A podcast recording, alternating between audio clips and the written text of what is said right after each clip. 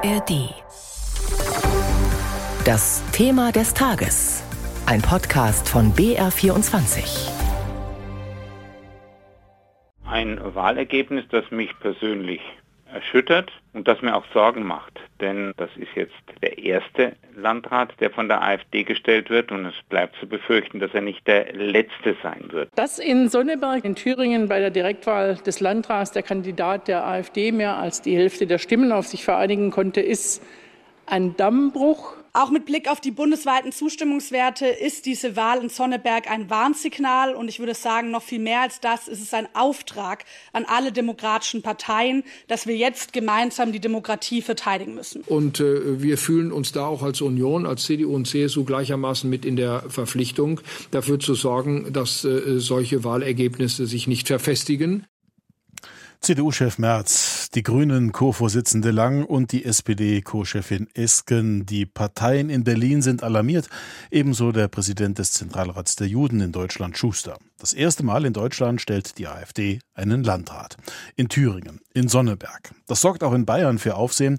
Schließlich ist es von Sonneberg nach Coburg nur ein Katzensprung. Sonneberg gehört zur Metropolregion Nürnberg. Das sind fränkische Politiker und Unternehmer, die eng zusammenarbeiten. Wer also ist der AfD-Wahlsieger Robert Sesselmann, der in der Metropolregion künftig mitmischen wird? Bettina Ehrlich fasst die politische Karriere des 50-jährigen Rechtsanwalts zusammen. Seit 2016 ist Robert Sesselmann Mitglied in der AfD. Vor allem Menschen wie Jörg Meuthen und Bernd Lucke hätten ihn damals fasziniert. Sesselmann gilt bei Insidern als guter Freund des Thüringer Parteichefs Björn Höcke. Auch wenn in Thüringen die AfD vom Verfassungsschutz als rechtsradikal und rassistisch eingestuft wird, hat Sesselmann mit diesen Tendenzen offenbar kein Problem. Öffentlich distanziert hat er sich bisher nicht. Fragen zu Björn Höcke und dem Faschismus beantwortet er nicht.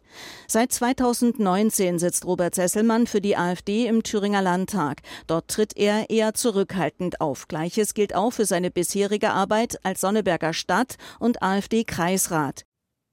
Ein bislang bedächtig auftretender Rechtsanwalt, der sich nicht zum Faschismus äußert, obwohl er einer rechtsradikalen Partei angehört. Was bedeutet das vor allem mit Blick auf Bayern? Darüber hat Stefanie Meyer-Negle mit unserem AfD-Experten Johannes Reichert gesprochen. Und erst einmal ging es aber darum, wie der Wahlerfolg eigentlich zustande gekommen ist. Johannes, in Berlin ist die Aufregung groß. Wir haben es am Anfang gehört. Dass jemand aus der AfD Thüringen Landrat geworden ist, gilt als Dammbruch, als Warnsignal. Und alle, die sich heute so äußern, haben das ja auch schon vor der Wahl getan. Warum haben die Wähler in Thüringen kein Problem damit, eine rechtsradikale Partei zu wählen?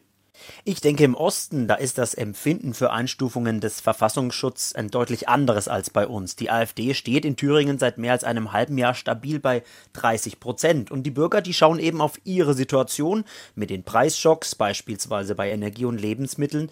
Da spüren sie direkt diese Rezession in ihrem Geldbeutel und es mischt sich dann zu einer gewissen Enttäuschung. Ja, dann schauen sie auch auf den Kandidaten und da ist ihnen dieser Robert Sesselmann als Rechtsanwalt, als Familienvater, als Ursonneberger dann dann doch irgendwie nicht gerade unsympathisch und er ist auch nicht bislang mit schrillen Tönen aufgefallen, sondern erhielt auch schon bei der letzten Landratswahl fast 30 Prozent.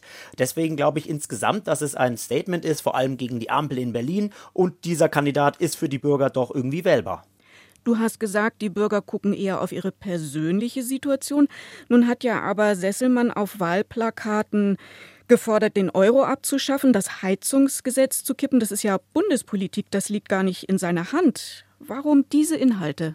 Nun, die Unzufriedenheit, die wächst, das sieht man ja an allen Umfragen. Und die AfD, die hat in ihren Wahlkampf eigentlich genau darauf hinzugeschnitten. Also keine regionalen oder lokale Themen, sondern den Frust der Bürger mit dem Bund aufzugreifen. Deswegen das Heizungsgesetz, aber auch Themen wie Migration, der Krieg in der Ukraine und vor allem die Inflation. Denn das kommt bei den Menschen im Land an und es berührt auch die Ängste und dieses sogenannte Negative Campaigning der AfD, also das Ansprechen von negativen Emotionen, damit holen sie die Bürger doch irgendwo ab bei ihren Emotionen und es scheint zu funktionieren. Und wie dieser jetzige Kandidat, der neue Landrat, dann in echt verwalten wird und ob er was Besseres bewegen kann, das spielt fast gar keine Rolle. den Frust der Bürger aufgreifen. Das versucht auch die AfD hier in Bayern. Die AfD Oberfranken und die AfD Sonneberg arbeiten eng zusammen. Sieht sich jetzt auch die AfD Bayern durch den Wahlerfolg in Thüringen im Aufwind? Also gesamtbayerisch bezweifle ich das. Es wird sicherlich ihnen nicht schaden. Und auch in Oberfranken, also an der Grenze direkt zu Sonneberg, da könnte es dem dortigen Kandidaten, das ist Martin Böhm aus Coburg, sicher auch helfen, weil man kann immer auch sagen, schaut doch darüber, da geht die Welt auch nicht unter, wenn ein AfDler Landrat ist. Aber ob es landesweit dann wirklich einen Aufwind für die AfD gibt, das bezweifle ich. Denn im Prinzip ist hier eine andere Situation. Und es ist aber natürlich trotzdem ein historisches Ereignis in Thüringen das jetzt da passiert ist. Könntest du die Unterschiede nochmal deutlich machen, wenn du sagst, hier in Bayern wäre sowas nicht möglich? Ich meine, die Landtagswahl steht ja vor der Tür. Ja, also das Setting in Bayern ist natürlich ein völlig anderes.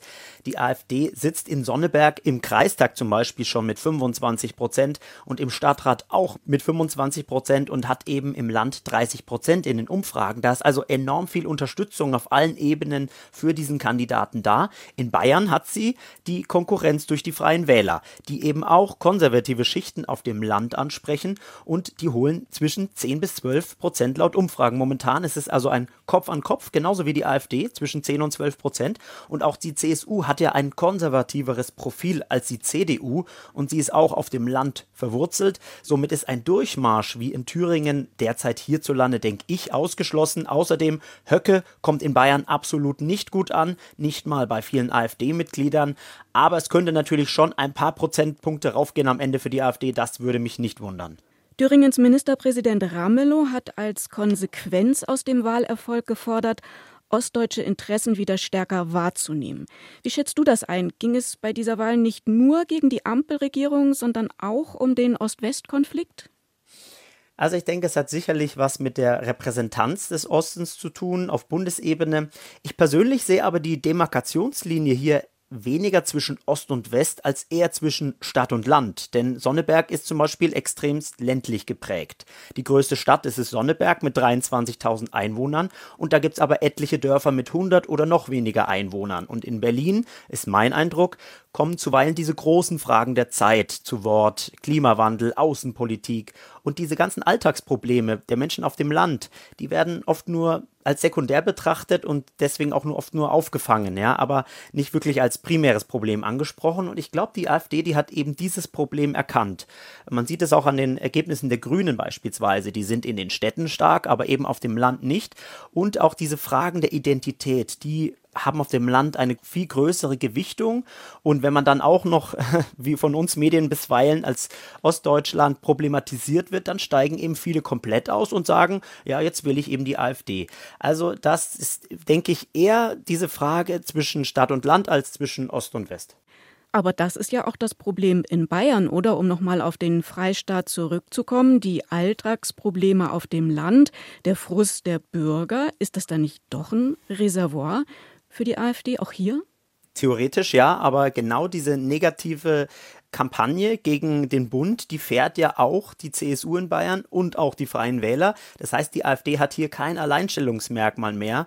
Und Bayern ist natürlich zwar ländlich geprägt, aber hat sehr viele Ballungszentren und hat auch viele Wirtschaftszentren. Von daher ist es nicht ganz so sehr auf rein ländliche Themen nur noch ausgerichtet wie beispielsweise Gegenden in Ostdeutschland.